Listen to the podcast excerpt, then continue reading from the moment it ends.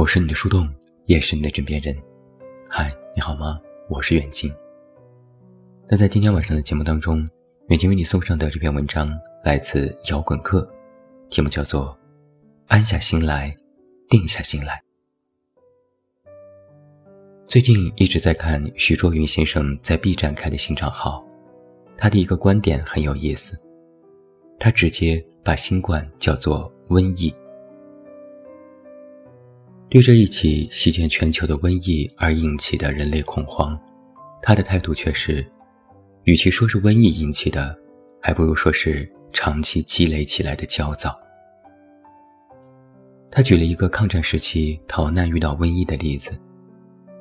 有一次，他们逃难到某个村落落脚，全村十几口人，没想到只在村口碰到一个老太太。他说：“整村都完了。”活着的人也不敢进村，就在村外搭个棚子躲雨。第二天，老太也去了，带队的老师说：“就做个好事儿吧。”于是，一伙人把老太抬进屋里，摆在床上，再赶到下一站通知当地长官，上个村完了。许先生没有否认疫情带给我们的影响，他想强调的是个因果关系。他说。今天疫情带来的刺激，不该刺激出这么多的焦躁不安。大环境的焦躁是超过了瘟疫本身。那什么是大环境的焦躁呢？是工作只为糊口，是恋爱只看彩礼，是休闲只为放纵，是我们在扮演一个人，又在像是牲畜般活着的每个瞬间。那对疫情笼罩下的焦虑。恐慌、紧张、迷茫，又该做如何解释呢？我们又该如何面对世界，与自己相处呢？徐先生的观点是：安下心来，定下心来。假定大环境就是这样，承认现实的环境，别动不动就喊口号润出去。一个不能实现的口号，只是对现实的逃避。大环境动荡，正是向里看的机会。大难之后自己反省，有经验之后可能就看淡了。许先生之所以敢说疫情引起的社会焦虑是个伪命题，不是因为他已经九十二岁了，吃过的饭比我们吃过的盐还多，而是他想活下来比我们难太多了。他这样说道：“当你经历了死亡，你就对暂时的离散就不是那么着急了。”当你看到哀鸿遍野的时候，就会知道饭又很好吃。这不是阿 Q，而是让你理解，很多我们给生活附加上的多出来的东西，很多时候只是看着好看而已。徐先生总是提到往里走，安顿自己，我认为这不是毒鸡汤，它关乎一个人在变动的大时代中如何重塑自己。最近，徐卓云先生频繁提到“死亡”这个词，说自己已经九十二岁了，可能随时会死。因为一个九十二岁的老人晚上猝死是很可能的事情，他还没死，他还有点事想做。他说这句话绝不是博同情，他从来都是一副双拐走天下。年轻时和太太一起旅行，身体的残疾。从未矮化他的人格，就靠着一副拐杖，从抗战时期的内地农村，一路走到台湾，再远渡重洋定居海外，然后又各地的演讲。原来一个人不能走路，也可以走遍全世界。很多人认识和了解徐卓云先生是在节目《十三幺》里。从爆火之后，短短两年内。他的身体肉眼可见的变差，坐在轮椅上，身边都是拐杖，手也不能打字，只能勉强借助科技完成日常工作。还有就是他在接受采访时说自己是老小孩，人老了，身体机能退化到和小孩一样。现在，许先生已经没有多少身体自主权了，他被困在了轮椅上。而可能就是因为一路成长的经历，以及现在面对死亡时的那种危机感，他对待死亡的态度是平静的。还能活着的每一天，他都在照常的做自己的事情。而这样一个被病痛缠身的古稀老人的工作量，恐怕比现在很多摆烂的年轻人更多。他说：“我九十二岁，我为什么要把工作推到明天做？我随时可能会死，我不要留一个活没做完的状态。”他不仅出了两本新书，还在 B 站开了一个专栏，专门讲中外关系，每期二十分钟左右，至今已经连载了二十四期。我不禁在想，一个一生都被困在轮椅当中的残缺之人，心灵之宽度，竟能如浩瀚，如宇宙。真正看过先生书的人一定知道，他的一生从来都是困苦。他的父亲是军官，鬼子打来了，他最后一个撤出去；鬼子打走了，他又得第一个冲进去。求生不得，求死无能时。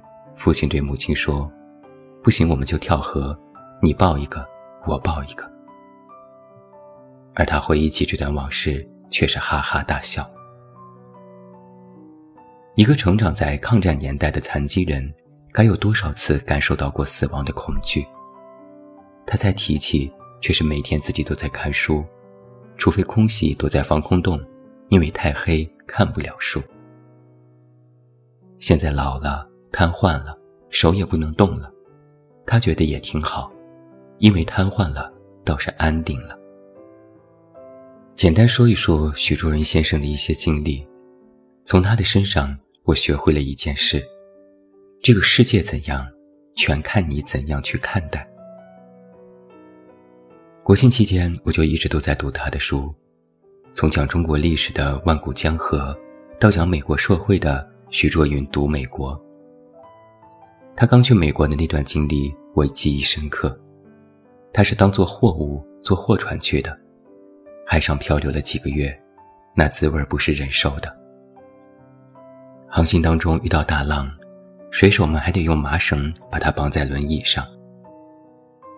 这段经历对别人来说是受罪，对徐卓云来说却是他的美国观察记。他看到美国人是怎样把殖民地人当奴隶。他看到美国是怎样利用先进科技掠夺别国资源，他看到地理和农业如何繁荣一个国家经济。即便身体被困在方寸之间，只要用心看，也能够看到全世界。正如他所说的，要用一种远见，超越你所未见。这可能才是徐卓云先生九十高龄。意外在国内走红的原因。这个世界有太多的空心名人，他们空有个名号，其余都是空的。后人再不知道他们曾经做过啥，顶多背过几句名人名言。但徐卓云先生要的不是身后名，他不想为个好名声活着。即便已经九十二岁了，他还在工作，他一辈子都是老师。师者，传道授业。他还想把自己跨越战争与和平，见证着东方的崛起与西方的衰落的经验，告诉这个世界，告诉迷茫中的我们。比如，普遍迷茫的年代，为什么还要工作？这个问题的核心是摆烂。当金钱带来的安全感崩塌，卖命打工倒不如躺着摆烂。而他的回答是：一个人工作到九十二岁是种什么样的体验？他说：“我在很早的时候就懂得，人生是一整片无法切割。九点是一个人生，五点以后又是另一个人生。没有，人是一贯的。有的人前半生很好，到后半生放纵，这一放纵，水出了霞，全体流光。”人生在世，不能空闲，不能放松。不要说人生在世，我年轻，我舍得起丢掉时间，我会补回来时间，补不回来的。你躺平下来，你只有稀里糊涂的躺在那儿，又没有解决问题。时间不等你，时间不会原谅你。再问年轻人要不要考公，许茹芸说：“重点不是考公，而是考公的目的。”他说自己教了一辈子书，从助教开始要过三关才能够拿到终身榜，但是铁饭碗也不等于保险。